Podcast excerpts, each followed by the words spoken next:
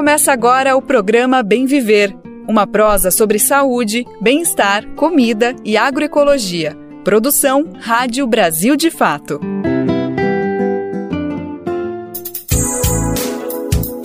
Hoje é quarta-feira, dia 29 de março de 2023. O programa Bem Viver está no ar com mais uma edição inédita.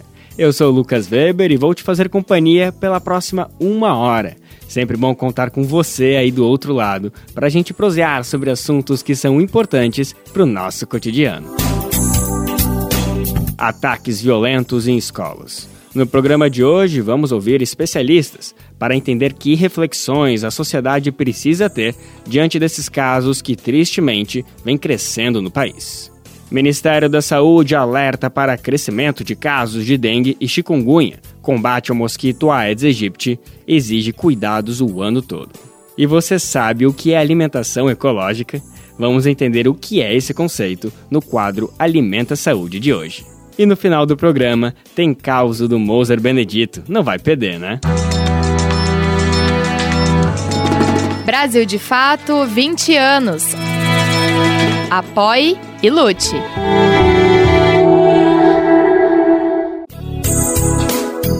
A gente está no ar com Bem Viver de segunda a sexta-feira, sempre às 11 horas da manhã na Rádio Brasil Atual 98,9 FM na Grande São Paulo e também pela nossa rádio web no site rádio brasildefato.com.br que você pode ouvir em todo o mundo. Dá para ouvir o programa nos aplicativos de podcast e na rede de rádios parceiras que retransmitem o bem viver de norte a sul do país. São mais de 100 emissoras. E faça parte dessa rede. Para saber como, vá em rádio brasildefato.com.br e acesse como ser uma rádio parceira. Falando nisso, manda seu recadinho aqui para o Bem Viver, que queremos você participando ativamente dessa prosa que não acaba aqui no rádio. Nosso e-mail é rádio@brasildefato.com.br e dá para deixar o seu recadinho no WhatsApp. O número é 11 95691 6046. Repetindo, 11 95691 6046.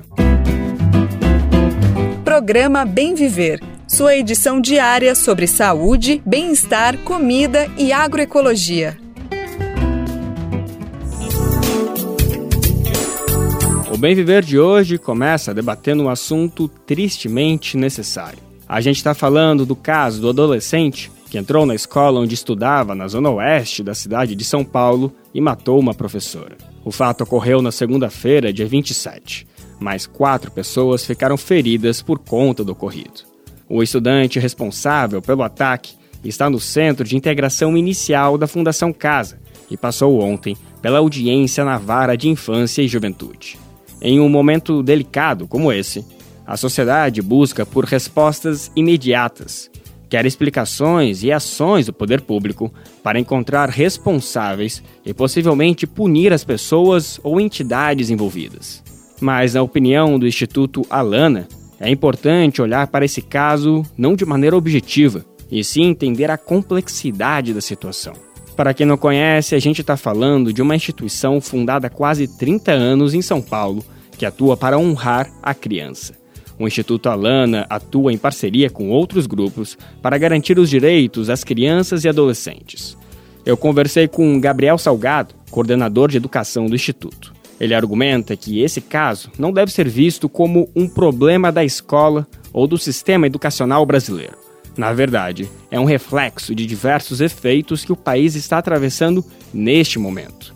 Ele citou o discurso de ódio, a falta de regulamentação das redes sociais e a falta de investimento na carreira dos professores e professoras. Salgado também explicou por que a ideia de colocar policiamento dentro das escolas não é uma resposta efetiva. Vamos conferir agora a conversa que eu tive com ele. O Bem Viver agora tem o prazer de conversar com o especialista Gabriel Salgado, ele é coordenador de educação do Instituto Alana. Antes de começar nosso papo, Gabriel, eu queria te agradecer, agradecer a tua disponibilidade, teu tempo aqui para conseguir conversar com a gente no meio dessa correria sobre um assunto tão duro, mas é importante a gente trazer essa reflexão para toda a nossa audiência. Obrigado, viu, Gabriel? Imagina, Lucas, é um prazer a gente conversar, espero poder contribuir E acho que esse é um compromisso coletivo, né? Mesmo em momentos tão difíceis como o que a gente passou e vem passando, a gente poder olhar para isso é, de maneira consciente, direta, frontal, para buscar coletivamente enfrentar né, esses desafios que se, se, expressou da maneira mais perversa possível, né? Gabriel, eu vou aproveitar então a sua tua introdução já para começar a minha pergunta que vai justamente por aí. A gente está falando de um caso que dói muito ver, mesmo quem não tem conexão é, com o caso, acaba se sensibilizando e vê a gravidade a dimensão.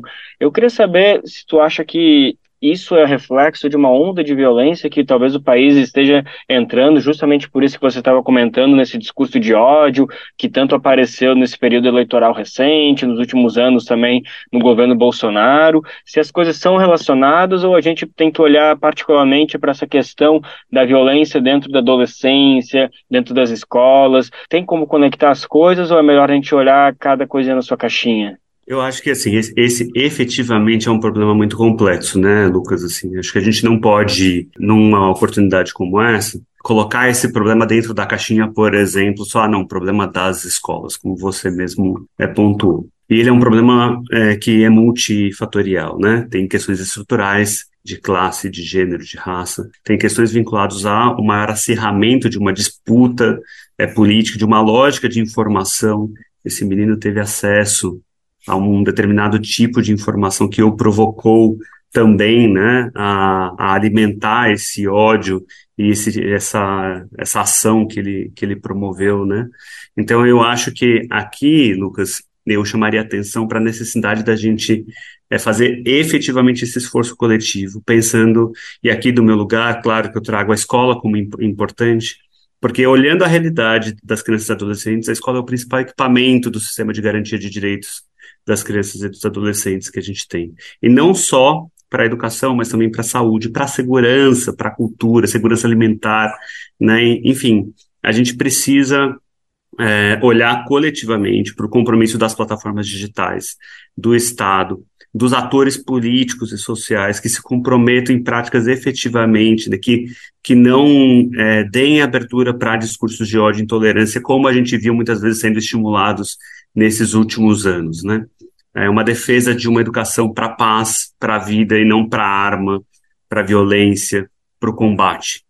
E aqui, falando disso, né, é, é, fundamental a gente olhar o direito à educação muito além do direito à aprendizagem. Então, desse lugar, né, falando, é, por exemplo, sobre a escola, a escola não é só lugar de ensino e aprendizagem para conteúdos específicos, por exemplo, de é, matemática, português, história, ciência, enfim. Ela é um espaço de fortalecimento de uma perspectiva integral desses meninos e meninas.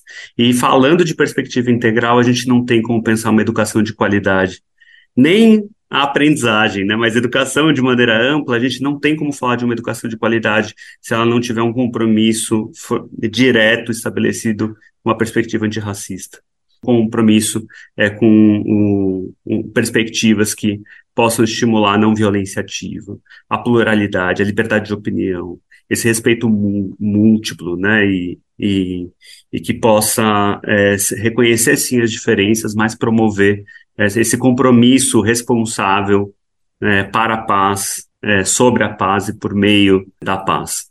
Perfeito, Gabriel. O governador de São Paulo, Tarcísio de Freitas, chegou a comentar para o repórter André Sadi que uma das opções que ele vem pensando como resposta seria colocar policiamento. Ele não especificou se polícia civil ou polícia militar, mas colocar esse aparato de segurança dentro das escolas. Na sua visão e na visão do Instituto Alana, a resposta passa por aí? Olha, tudo que a gente já tem de elementos de uma maior militarização é, das escolas, as pessoas que pesquisam isso diretamente, identificam que é, esse movimento de maior militarização não tem respondido nem nas escolas a uma redução nem pela para a qualidade da educação nem uma redução de casos, né? Então uma alternativa que a gente poderia é, investir é menos no processo de militarização das escolas e mais em fortalecimento das condições de trabalho dos professores, mais em fortalecimento da formação inicial e continuada desses educadores, mais em discussões que vão tratar diretamente sobre intolerância, racismo, preconceitos, desrespeito aos direitos humanos de maneira diversa, né, de maneira ampla. Então, um, um lugar bem, de maneira bem objetiva, a gente acredita na força do diálogo, do conflito lidado é, de uma maneira é, diretamente vinculada com, com o que a educação já construiu. A gente tem, como eu falei, né, a gente já tem é, inu, é, contribuições essenciais para pensar a redução é, de casos né, de, de violência e discurso de ódio nas escolas. O, o, o, processo de transição do governo já, já mobilizou é, contribuições nesse sentido. A gente tem práticas é, é, de justiça restaurativa que já são feitas não só pelo judiciário, mas também é, por diferentes de ensino pelo Brasil. A gente tem é, metodologias de projeto que vão é, provocar esses estudantes a pensar iniciativas a partir dos problemas que eles lidam diretamente na realidade deles. A gente acredita nisso. Então, a gente acredita na importância de uma educação inclusiva, integral, transformadora, provocativa, que convoque estudantes, educadores e comunidade escolar a pensarem, a partir das suas realidades, quais são as melhores soluções para esses problemas. E o papel do Estado, o papel da sociedade é fortalecer as condições para que isso aconteça. Tempo, recurso, condições de, é, técnicas e financeiras que deem esse suporte. Então não adianta a gente, é, quando acontece um caso extremo, é claro, né, que a sociedade pede respostas. A gente precisa trazer respostas a partir de quem está dentro da educação, de quem está vivendo essa realidade todos os dias. É nisso que a gente acredita. A gente agradece mais uma vez a disponibilidade de Gabriel Salgado e toda a equipe do Instituto Alana, parceira aqui do Brasil de Fato. E aqui no Bem Viver a gente segue nessa discussão. A Unicamp, Universidade Estadual de Campinas, divulgou um estudo que dialoga com tudo isso que o Gabriel Salgado explicou para gente. Nos últimos 20 anos, foram 23 ataques em escolas no Brasil. Vamos saber mais detalhes desse levantamento com Nelson Lim, da Rádio Nacional. O Brasil já registra desde 2002 23 ataques às escolas, de acordo com o levantamento de pesquisadores da Unicamp. Após o ataque mais recente ocorrido nesta segunda na escola da Vila Sônia, na capital paulista, o governador de São Paulo, Tarcísio de Freitas, anunciou a presença mais ostensiva de policiais militares dentro das instituições de ensino. No entanto, para o secretário nacional dos Direitos da Criança e Adolescente, Ariel de Castro Alves, medidas como essas não ajudam a resolver o problema. É, nós precisamos ver com certa cautela esse tipo de medida, assim como ter detectores de metais em todas as escolas. A educação, ela também não pode estar vinculada à repressão. Então, é necessário tratar com certa cautela essas situações para que a gente não tenha também abusos e maior violência, inclusive casos que possam ser aí de violência policial. O que nós precisamos é de medidas para investigar essas situações logo que elas acontecem. O ataque ocorrido segue o mesmo padrão dos anteriores levantados pelo estudo da Unicamp, de meninos ou homens quase sempre brancos atraídos por discursos de ódio e racismo dentro de grupos da internet, conforme explicou Cleo Garcia, mestranda em educação na Unicamp e especialista em justiça restaurativa. Discursos de ódio, é, misoginia principalmente, né? Talvez baseado em baixa autoestima, em ter sido rejeitado por meninas, mas todos eles têm um discurso muito forte contra meninas. E também uma outra coisa é essa questão de frequentarem essas, esses chats que a gente é, considera que fazem é, especificamente discursos de ódio, né, voltado para esse tipo de público, mas eles fa fazem uma cooptação e um engajamento desses adolescentes. Dessa forma, Ariel de Castro Alves falou da necessidade de haver nos currículos escolares conteúdo a respeito de cultura de paz e direitos humanos para prevenir as situações de violência dentro das escolas. Cléo Garcia, por sua vez, trouxe reflexão a partir do caso de violência ocorrido nesta segunda-feira, de qual deve ser o caminho trilhado pela sociedade. Eu sei que as pessoas olham muito para essa questão de ah, parece que vai haver uma impunidade, né? O adolescente vai sair só dali três anos. E aí nós precisamos pensar o que, que a gente quer para esse adolescente que foi internado. Nós queremos que ele fique o tempo todo na cadeia e ou nós sabemos que ele vai sair, ele vai ter que se ressocializar. Então a gente, enquanto sociedade, nós precisamos pensar se a gente quer apenas vingança ou se a gente quer realmente uma justiça que traga uma transformação nessa pessoa. A gente tem que olhar também que esse adolescente não chegou a esse crime de uma hora para outra, né? Um dos caminhos propostos para a resolução de conflitos dentro das escolas é a justiça restaurativa, de resolução dos conflitos sem necessariamente envolver punição e com foco voltado a reparar danos às vítimas. Desde 2010, o Estado de São Paulo regulou a figura do professor mediador nas escolas estaduais. No entanto, Cléo Garcia avalia que não é suficiente, sendo necessário o envolvimento de todos da comunidade comunidade escolar, alunos, professores e pais, para que os conflitos sejam resolvidos dentro da lógica da justiça restaurativa. Com produção de Lucinéia Marques, da Rádio Nacional em São Paulo, Nelson Lim. Qual foi a última vez que você ajudou a salvar uma vida? Nájila Lima, do Hemocentro do Ceará, tem um recado para você. Todo dia é dia de doar sangue. E não espere você conhecer alguém para exercer esse gesto de solidariedade. Existem muitas Marias, José, que precisam de sangue. E a gente não precisa conhecer para ajudar a salvar, a reescrever a vida dessas pessoas. Tome uma atitude e salve vidas. Doe sangue. Uma parceria Rádio Senado. Programa Bem Viver.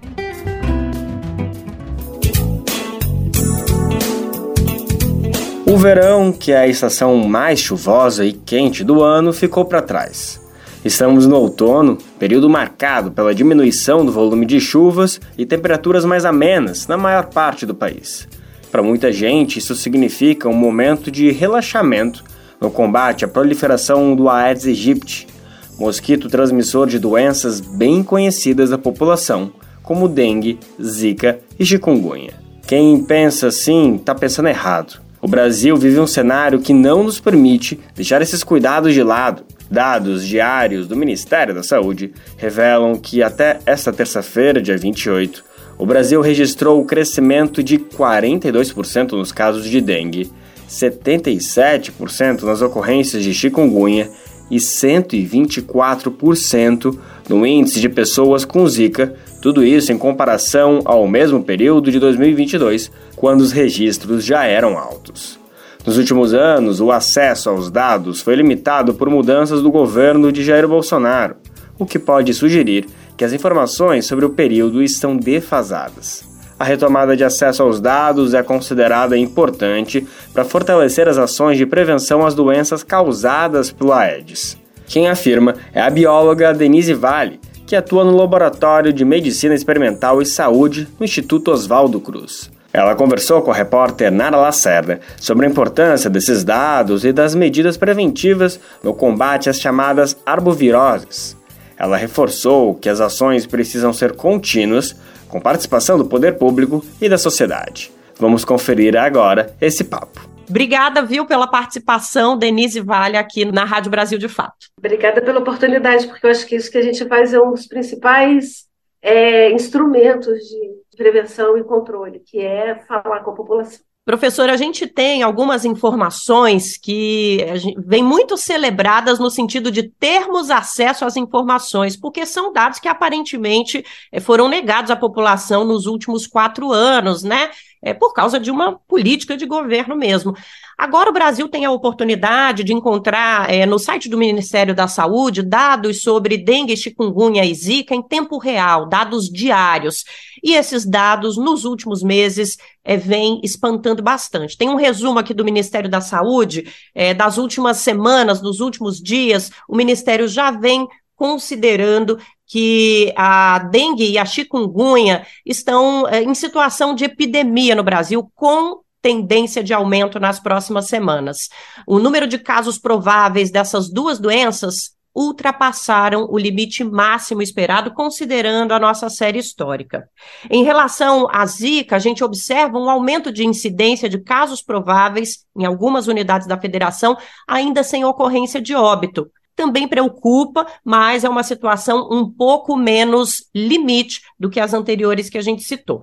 Professora Denise, o que esses dados gritam para o Brasil? Pois é, na verdade, eu acho que a gente nunca deixou de estar com as arboviroses aí, né? Porque o mosquito nunca deixou de estar, de estar aqui perto da gente.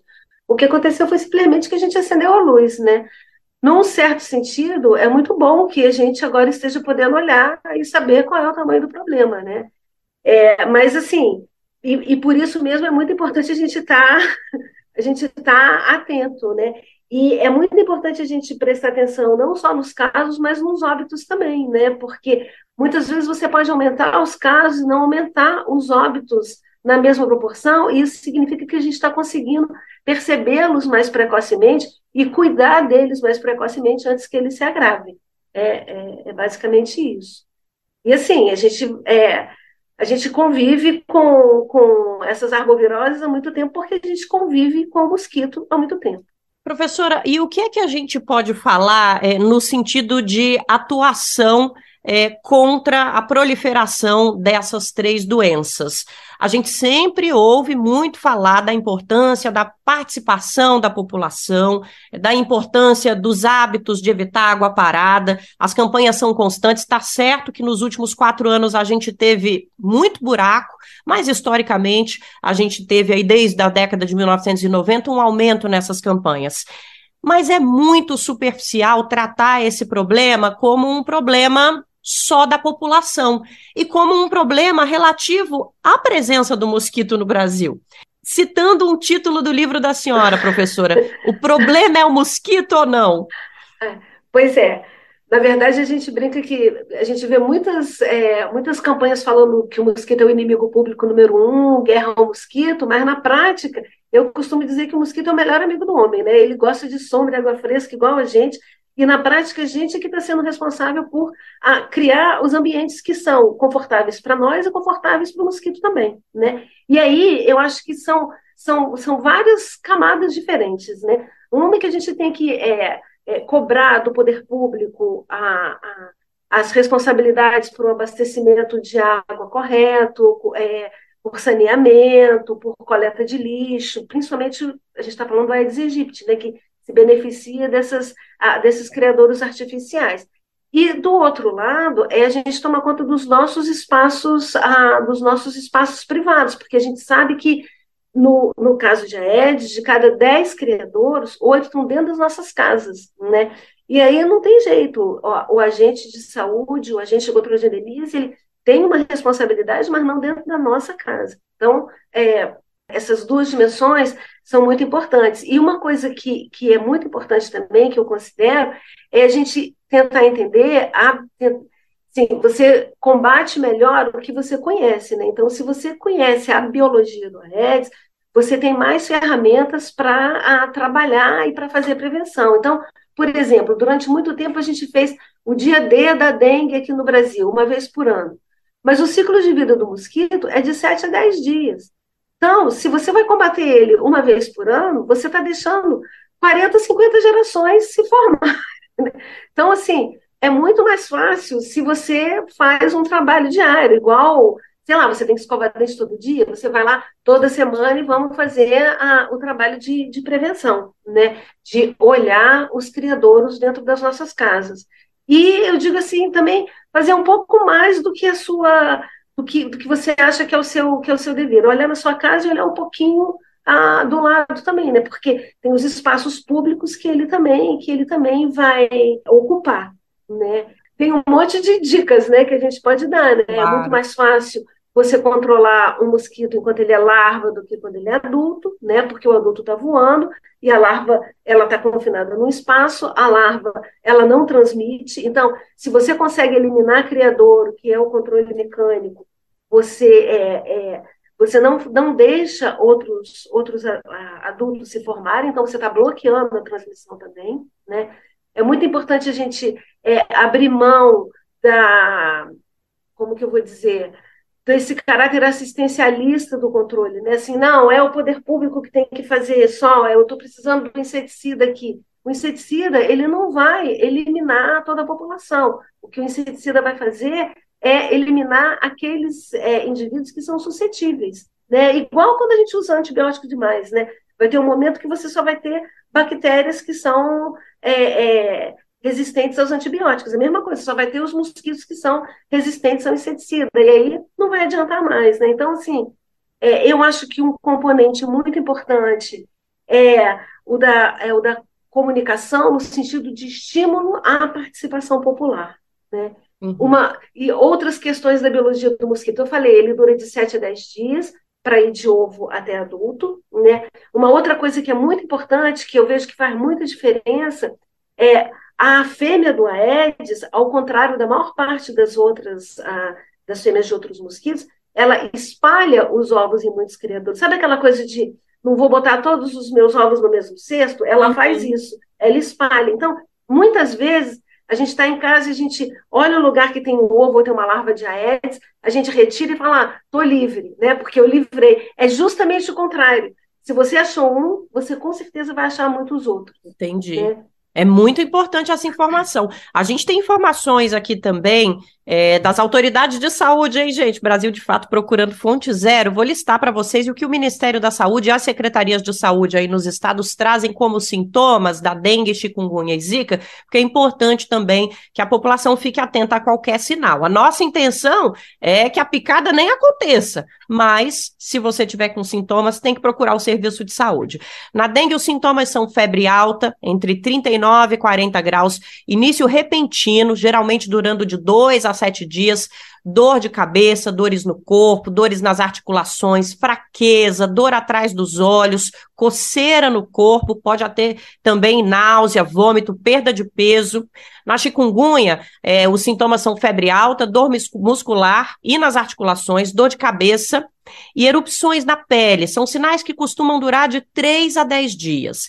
E a zika tem como principal sintoma a exantema. É isso mesmo, professor? As erupções isso, na pele. É. É, com coceira, a febre é baixa, tem até ausência de febre em alguns casos, olhos vermelhos, sem secreção, dor nas articulações, nos músculos e dores de cabeça, sintomas que desaparecem entre 3 e 7 dias. Então, é importante também ficar atento a isso. Professora, para a gente finalizar nossa conversa, a gente está entrando num novo momento. Aliás, já entramos, né? Estamos indo para o fim de março. O Brasil vive um novo momento no que diz respeito a políticas públicas, e isso já está óbvio nesses primeiros três meses do novo governo governo.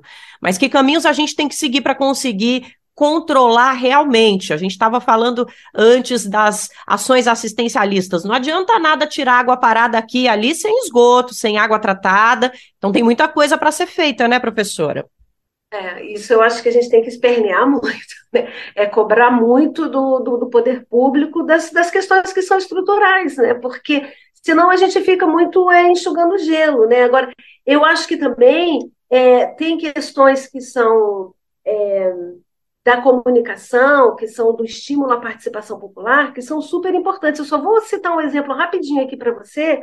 É, foi em 2019, não, 2014, mas alguns anos atrás, a gente teve uma epidemia muito forte no Rio de Janeiro de, de dengue, né? E a gente entrou com uma campanha que hoje a gente nem trata mais como campanha, que é conceito, que foi baseado numa, numa, outra, numa outra iniciativa que aconteceu em Singapura, que foi que a gente chamou de 10 minutos contra a dengue. Hoje a gente chama de 10 minutos contra o Aedes, né? É, e a gente não tenta fazer isso só no verão, a gente tenta fazer isso o tempo todo, né? É, não é mais uma campanha, é um conceito. E a ideia aí é estimular as pessoas a investirem 10 minutos por semana do seu tempo para procurar e eliminar os criadores domésticos, que são oito em cada dez, em cada dez criadores ah, de Aedes. E o que aconteceu foi que a gente, naquele ano, a gente diminuiu em três vezes, em três vezes no estado do Rio, o, a quantidade de municípios que estavam com índices alarmantes de dengue, né? E isso sem usar uma gota de inseticida. Né? Mas isso foi só com muita mobilização, né? Sim, você recebia a sua conta de luz, estava lá 10 minutos contra a dengue, você ligava o rádio, tinha a, a canção da dengue, né, do Aedes. Então, assim, funcionou, né? Funcionou. A, a, a ideia é, o desafio é tornar alguma coisa que é corriqueiro e notícia e incorporar isso como uma nova conduta, né? Então, assim, a Aedes não é, é a prevenção de Aedes não é só uma questão de de, de, não é uma guerra, né? É, é uma conduta, né? E, e uma conduta da gente e uma conduta de cobrança, sim, do poder público, as duas questões. E aí a gente até pergunta se você que está ouvindo a entrevista já tirou seus 10 minutos essa semana para dar uma olhada aí onde você mora, onde você trabalha, conversar com os vizinhos e vizinhas e caçar os criadores. Tem muita coisa para mudar para a gente conseguir sair desse estado atual, que é um estado emergencial, é, com epidemia no Brasil de duas dessas arboviroses e a gente precisa também diminuir os nossos, o crescimento dos nossos números de casos. Já dá para comemorar que a gente tem acesso aos dados, né, professora? Nossa, Ufa. nossa, faz toda a diferença do mundo, né? Na verdade, assim, a gente está alarmado, mas agora acendemos a luz, né? Pelo menos estamos vendo. É para celebrar mesmo. E com os dados em mãos, a gente continua a cobrança sempre. Obrigada, então, viu, professora Denise Vale, bióloga que atua no Instituto Oswaldo Cruz. Obrigada demais por estar aqui com a gente na Rádio Brasil de Fato. Prazer é todo meu. Muito obrigada pelo convite. Um abraço. Agradecendo também aos nossos ouvintes e às nossas ouvintes, e aqui de São Paulo, da Rádio Brasil de Fato, Nara Lacerda reforçando o convite para você tirar 10 minutinhos do seu dia para acabar com possíveis criadouros na sua casa e também no entorno. Como bem disse a Denisa Vale, essa é uma responsabilidade que deve ser compartilhada entre a gente e o poder público. Então vamos fazer a nossa parte e cobrar os governos também. Manter essa população de mosquitos sob controle é a única forma de reduzir as chances de transmissão dessas doenças a gente segue falando de saúde aqui no Bem Viver. Se você não teve Covid nesses três anos de pandemia, com certeza conhece alguém que pegou a doença. São mais de 37 milhões de casos confirmados no país. Isso de acordo com dados do CONAS, o Conselho Nacional de Secretários Municipais de Saúde. Esse número deve ser bem maior, uma vez que hoje em dia as pessoas fazem teste em casa, então os casos não chegam a entrar nos registros oficiais.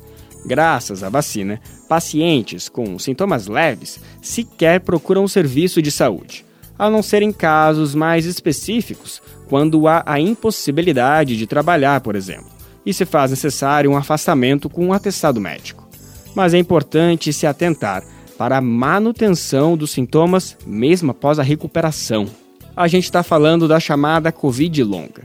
Essa condição exige atenção e necessidade de avaliação médica para diagnóstico. Quem faz o alerta são os profissionais de saúde, que a gente vai ouvir agora, na reportagem de Hugo Luque, da Rádio USP. Com o avanço da vacinação, os números de infectados e mortos diariamente por Covid-19 diminuíram. Contudo, a doença trouxe outras condições à tona, entre elas a Covid longa. Os sintomas da Covid longa, semelhantes aos da Covid aguda, porém com duração superior a quatro semanas, podem confundir a população. Entretanto, hoje já existem formulários médicos que evitam diagnóstico errado.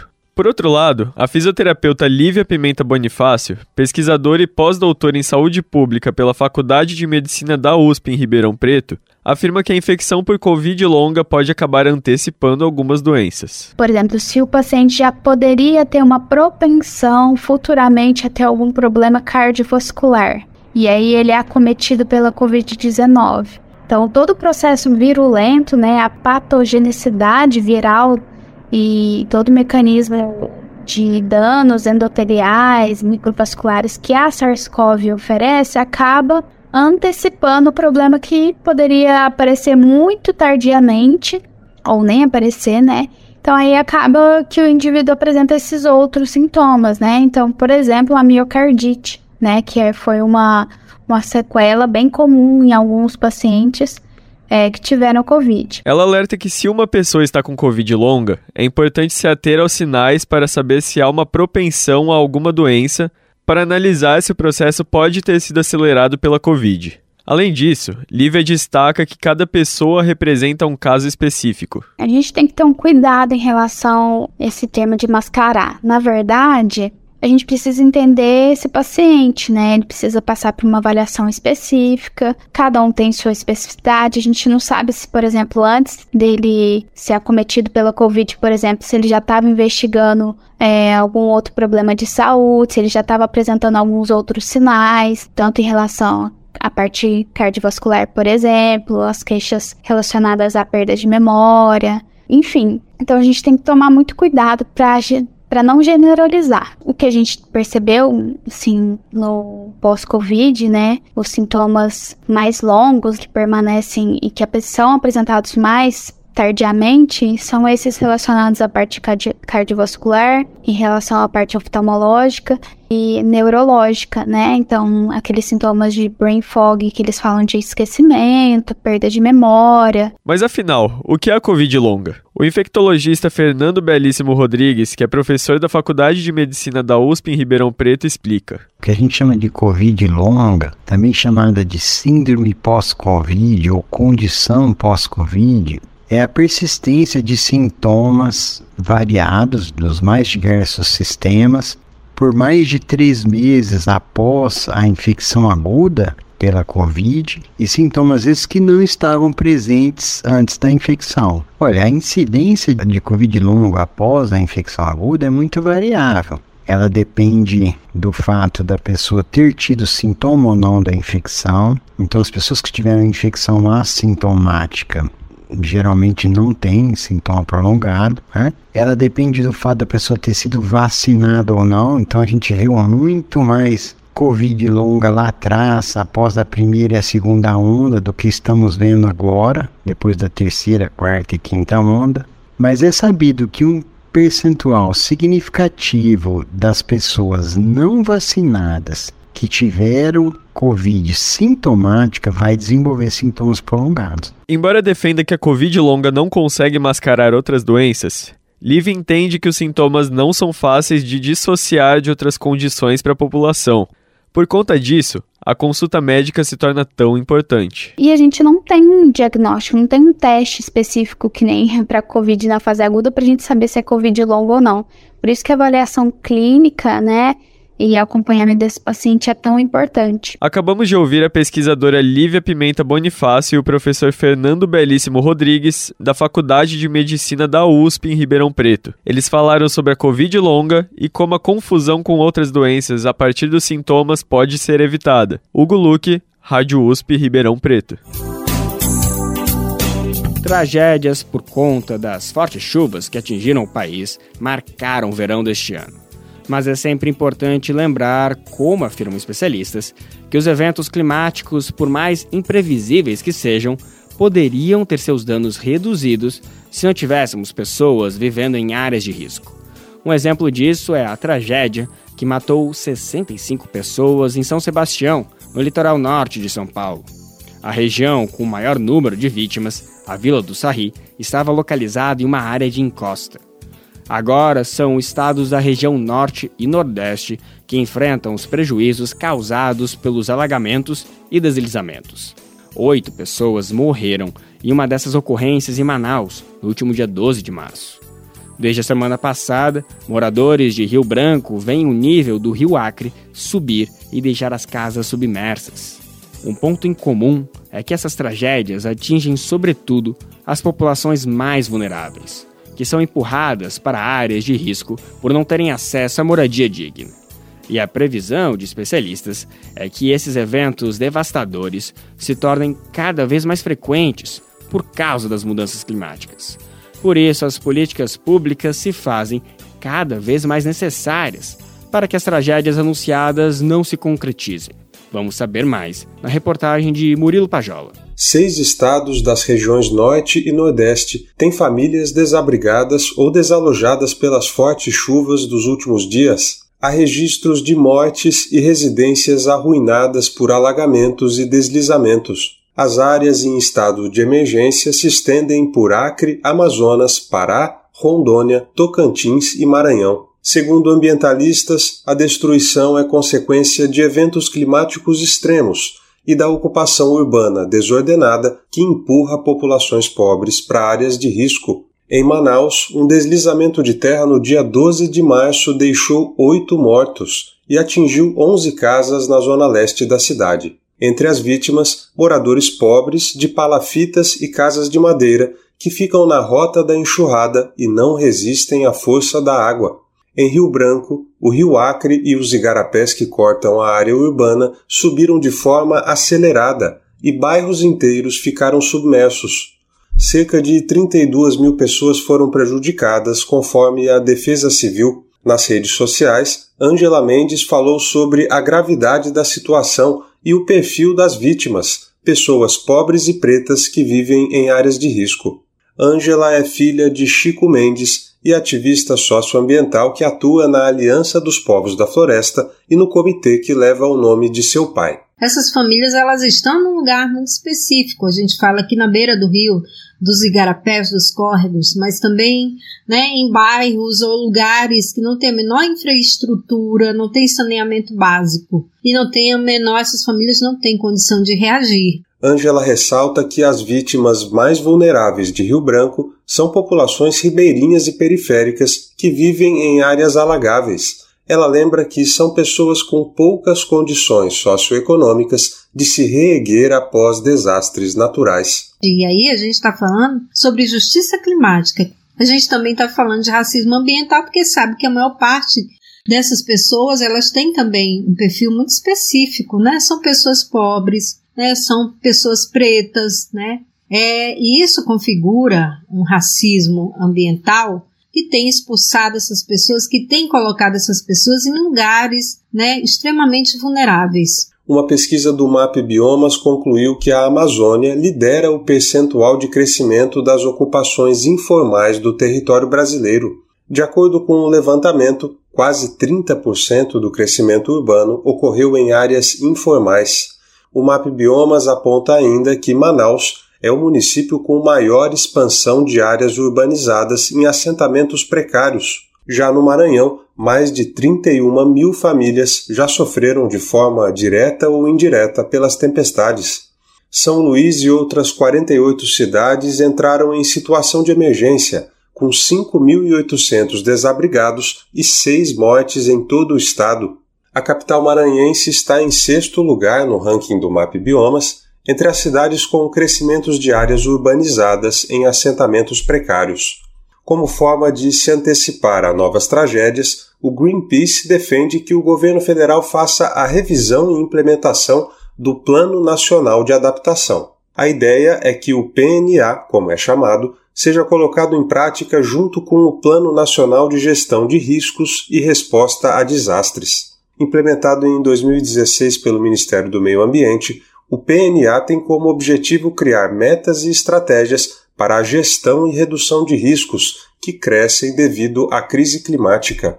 A ministra do Meio Ambiente e Mudanças do Clima, Marina Silva, visitou as áreas atingidas pelas chuvas em Manaus. Ela afirmou que o governo discute um decreto para reconhecer estado de emergência em 1.038 municípios mapeados como mais vulneráveis aos efeitos das mudanças climáticas. O objetivo, segundo a ministra, é viabilizar obras preventivas, como de estudos de solo e de drenagem, além de trabalhos de assistência social que se antecipem às tragédias. De Lábrea, no Amazonas, da Rádio Brasil de Fato, Murilo Pajola.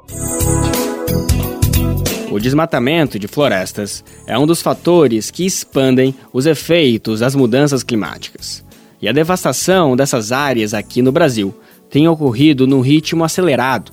Dados do INPE, o Instituto Nacional de Pesquisas Espaciais, apontam que a Amazônia e o Cerrado tiveram um desmatamento recorde em fevereiro. Mais de 300 quilômetros de floresta foram derrubados no mês passado, uma área do tamanho da cidade de Belo Horizonte.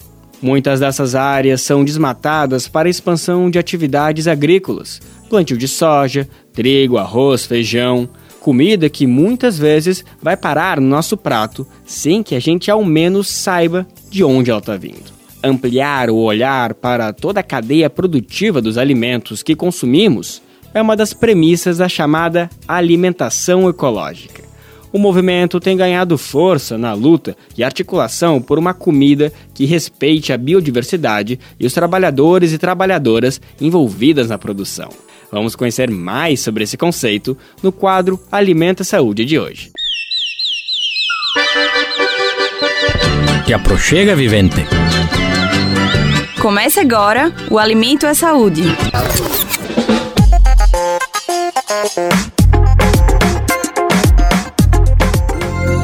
Você sabe o que é alimentação ecológica? A partir deste conceito, a comida é considerada como um elo entre a nossa saúde e a saúde do nosso planeta. Considerar os benefícios e cuidados por uma alimentação ecológica é essencial para um aproveitamento integral dos alimentos, sem abrir mão de respeitar os processos ecológicos, como explica a nutricionista Bruna Crioula. A alimentação ecológica, ela não é só a nossa escolha pelos alimentos, mas é o que a gente faz com eles. Então, quando a gente faz aproveitamento integral desse alimento, quando a gente faz uso não somente do fruto ou do tubérculo, né, que é convencionalmente utilizado, mas quando a gente é, prepara as folhas, as ramas, os talos, a gente está agregando nutricionalmente. Bruna ressalta que o respeito aos processos ecológicos deve estar associado à escolha da alimentação. Essas partes, elas também têm um perfil nutricional que pode nos ajudar na nossa alimentação, quanto a gente está aproveitando essa energia solar, né? Porque a planta ela faz uso de toda essa sinergia, tanto do sol quanto dessa articulação com as plantas, com as águas, né, com o solo. Isso tudo, pensar a alimentação ecológica é pensar todas essas conexões. Não é necessário estar no campo para se alimentar ou pensar de forma ecológica, mas para promover uma transformação é preciso participação e abertura para fugir do convencional, como afirma Bruna. A urbanização ela afastou da gente experiências que poderiam nos possibilitar uma alfabetização ecológica, que você se, per se permita uh, se aproximar de agricultores e agricultoras agroecológicas e conhecer o trabalho delas. E eu acredito que a gente não pode se restringir só à questão do consumo, porque a transformação ecológica ela pressupõe incidência política. Muitas comunidades no Brasil motivam pessoas a trilharem caminhos ecológicos dentro da alimentação. Um exemplo disso é o movimento Slow Food, que nasceu como uma contracultura à globalização alimentar e hoje já é realidade em mais de 160 países. Glenn Macuta, da articulação Slow Food Brasil em São Paulo, fala sobre o assunto. Então, o Slow Food tenta trazer luz a, a, esse olhar, né, de ter uma visão um pouco mais completa, né, do que, que é esse alimento, né, de onde que ele vem. Então, traz toda essa contraposição mesmo. A gente valoriza muito a questão da cultura alimentar e da biodiversidade alimentar, né? Da sociobiodiversidade, de forma geral. A nutricionista Bruna Crioula afirma que, mais do que se alimentar bem e saber quais produtos consumir, a alimentação ecológica propõe uma desconstrução de como nos enxergamos na sociedade e na natureza. Precisamos nos entender mais como bicho e menos como gente. Porque quando a gente se entende como bicho, a gente reconhece que é interdependente dessa teia da vida. E à medida que a gente vai se transformando em gente urbanizada, gente pautada, né, pelos valores capitalistas, isso nos afasta de experiências é, sensoriais que nos permitem ampliar o entendimento do que é alimentação e de como ela é uma estratégia importante para a preservação ambiental e para a promoção da saúde humana. Confira o link do movimento Slow Food Brasil na versão online desta matéria no site da Rádio Agência Brasil de Fato, radio.brasildefato.com.br. Da Rádio Brasil de Fato com reportagem de Talita Farias. Locução Daniel Lamir.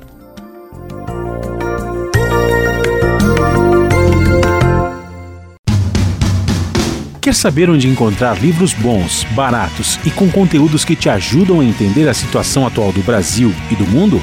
Na Expressão Popular Lá você encontra obras sobre marxismo, agroecologia, educação popular, literatura e muito mais. Com os livros da expressão popular, você se fortalece para a batalha das ideias e para a construção de um mundo melhor. Para saber mais sobre o acervo dessa editora popular, acesse o site expressãopopular.com.br ou faça uma visita à livraria na Rua Abolição 201, próximo ao metrô Anhangabaú, em São Paulo. Editora, editora Expressão Popular. Nesta semana, a gente está veiculando aqui no Bem Viver uma série de reportagens sobre o mundo digital. liberdade de expressão e desinformação. Essa é uma produção da Rádio Nacional que traz um alerta sobre como as ferramentas das plataformas online podem influenciar no nosso comportamento. Na matéria de hoje, a gente vai entender o que é o algoritmo. Esse recurso define, por exemplo, o que vai aparecer, o que vai ser exibido nas suas redes sociais, com base nas suas pesquisas e interesses. À primeira vista, até parece bom ter uma experiência personalizada, né? Mas não é bem assim não. Essa ferramenta também ajuda a reforçar padrões de beleza, além de problemas estruturais da nossa sociedade, como o racismo e o machismo. Vamos saber mais na reportagem de Ana Lúcia Caldas, da Rádio Nacional. Quem usa as redes sociais já deve ter se sentido perseguido por um assunto, uma propaganda ou até por sugestões de filmes para assistir.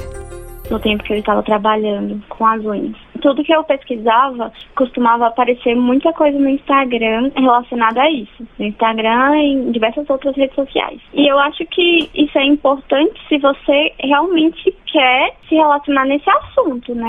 Aconteceu com a Brenda Sena, acontece comigo e com qualquer pessoa que acessa uma plataforma digital. E o responsável por isso tem nome: algoritmo. Se falasse, seria aquela vozinha que diz ao mundo digital o que nos dizer. Quem explica é a pesquisadora Jade Percassi, do Sou Ciência da Unesp, a Universidade Federal de São Paulo. Como ele funciona? Ele guarda os dados de acesso toda vez que a pessoa está logada, ou seja, que ela está de alguma maneira vinculada a um perfil de acesso seja no Google, seja uh, em outra plataforma, como por exemplo o YouTube ou uma rede social como Facebook, Instagram ou Twitter. O que às vezes se torna problema é que por trás do algoritmo existem pessoas que fazem a moderação dos dados, o que pode gerar distorções tanto no campo econômico, direcionando para propagandas que interessem às empresas, quanto no campo das ideias. Nesse caso, Jade Percassi diz que o plural e o democrático se perdem. Então, as pessoas, vamos dizer, que têm um perfil ideológico mais de esquerda vão receber o reforço daquilo que elas pensam. As pessoas com um comportamento identificado mais de direita vão receber o reforço de ideias ou de perfis que correspondem àquilo que elas já pensam. E isso vai aprofundando, potencializando uma polarização política também da sociedade. O uso desses dados de forma indevida, a compra desses dados, alerta ela, pode levar a distorções maiores. Um exemplo aqui no Brasil foi a criação do Gabinete do Ódio, milícia digital antidemocrática disseminadora de fake news. Mas, segundo a pesquisadora, existem outras distorções graves uma série de problemas presentes na nossa sociedade, como, por exemplo, o racismo estrutural, como o machismo, o patriarcado, eles também são reforçados pelo comportamento algorítmico. Como exemplo, padrões de belezas reforçados por mais perfis de pessoas magras do que de gordas ou de pessoas brancas do que negras, de pessoas com maior nudez, com maior possibilidade de sexualização. Para Jade Percassi, são ciladas colocadas sem nenhum tipo de mecanismo de moderação. Então, e a neutralidade na rede existe? Que a gente não pode ter ilusões de que, apesar do acesso ser gratuito, nós estamos entregando algo de muito valor, que são os nossos dados, que permitem às grandes empresas que são proprietárias das plataformas e as empresas que utilizam as plataformas como veículo de propaganda para vender e direcionar a venda dos seus produtos, fazem uso do próprio comportamento dos usuários. Então você não paga com dinheiro, mas você paga com os seus dados sobre quem você é e o tipo de comportamento que você tem. Hoje em dia, já existe até uma discussão sobre a aplicação da Lei Geral de Proteção de Dados em relação ao sistema de recomendação do algoritmo, mas essa é uma conversa para nossa próxima reportagem. Com produção de Michele Moreira, sonoplastia de Jailton Sodré e edição de Paula de Castro, da Rádio Nacional em Brasília, Ana Lúcia Caldas. Racismo em pauta. É comum a gente ouvir a expressão cabelo ruim quando alguém se refere ao cabelo afro, devido à sua textura crespa. A ideia vem da cultura de que bom é ter cabelo liso, mas além de equivocado, esse é um termo muito racista que prejudica a autoafirmação da estética negra. Em vez de cabelo ruim, fale cabelo crespo ou cacheado. Racismo em Pauta, uma campanha Senado Federal. Nosso programa de hoje já está no finalzinho e para essa despedida a gente chama ele, Moza Benedito, nosso querido contador de causas. Aposto que muita gente vai se identificar com a história de hoje. É sobre uma pessoa que conseguiu um cargo só porque era filho do chefe. Mas trabalhava mal que só. E pior ainda, atrapalhava os colegas. E olha o apelido que deram para ele: Bebê Diabo. Moza, conta pra gente essa história. Colunistas Brasil de Fato com Moza Benedito, escritor, geógrafo e contador de causos. SESC, SESI, SENAI, SENAC e outras instituições de setores da economia são mantidas por parte da folha de pagamento de empresas, mas administradas pelas instituições patronais, como a Fiesp. Trabalhei uns tempos numa instituição dessas, produzindo material didático e tinha um sujeito com cargo de chefia que era muito ruim de serviço. Como conseguiu? Um dos diretores era o pai dele. Esse chefete era conhecido como Bebê Diabo. O apelido surgiu quando o jornal Notícias Populares criou uma história fantasiosa de um menino que nasceu com a cabeça pontuda, como se fosse o início de chifre, e o chamava de Bebê Diabo. E o cara a quem me refiro também tinha cabeça careca e pontuda. Uma vez, alguém criou coragem e foi falar com o pai dele, dizendo que o filho era muito incompetente não merecia o cargo que tinha, nem mesmo um emprego qualquer ali. O velho respondeu: Eu sei disso, mas o que, que você quer? Que ele viva a minha custa até morrer? Até a instituição tinha garagem no subsolo. Nós, técnicos e chefes de seção, tínhamos que estacionar o carro no terceiro subsolo. Um dia, indo trabalhar, vi uns colegas dirigindo meio alucinados, ultrapassando o carro de maneira muito arriscada. Consultei o relógio e vi que faltavam uns minutos para oito e meia da manhã, horário limite para a gente entrar no trabalho mas não estávamos atrasados, dava tempo. Parei o carro no semáforo e vi o motivo da correria. Ao lado do meu, um carro com o bebê diabo dirigindo. O bebê diabo não conseguia descer de uma vez a rampa da garagem com curva em caracol. Tinha que ir manobrando, quase encostava o para-choque na mureta, dava ré, ia para frente de novo, dava ré de novo, gastava um tempão para chegar lá embaixo. E quem estava atrás dele batia o ponto atrasado. O bebê diabo, como chefe de sessão, não tinha que bater ponto, mas nós tínhamos. Se a gente atrasasse um minuto, além de desconto do salário, ficávamos com a ficha suja no quesito pontualidade. Cinco atrasos eram motivo para punições e para não ser promovido. Numa instituição em que a produtividade era substituída por essa pontualidade artificial, um bebê diabo atrapalhava a vida de muita gente, né? E esse atrapalhava muito. Ele era ruim até para dirigir e a punição sobrava para nós. Você ouviu o escritor Mousa Benedito, geógrafo e contador de causos.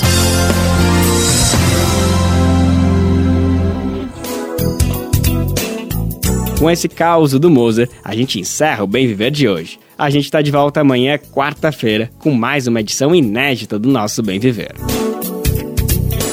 O Bem Viver vai ao ar a partir das 11 horas na Rádio Brasil Atual, 98,9 FM na Grande São Paulo, ou no site radiobrasildefato.com.br. Lembrando que o Bem Viver vai ao ar em diversas rádios pelo país. Diversas emissoras retransmitem nosso programa e a lista completa você encontra no nosso site, na matéria de divulgação diária do programa.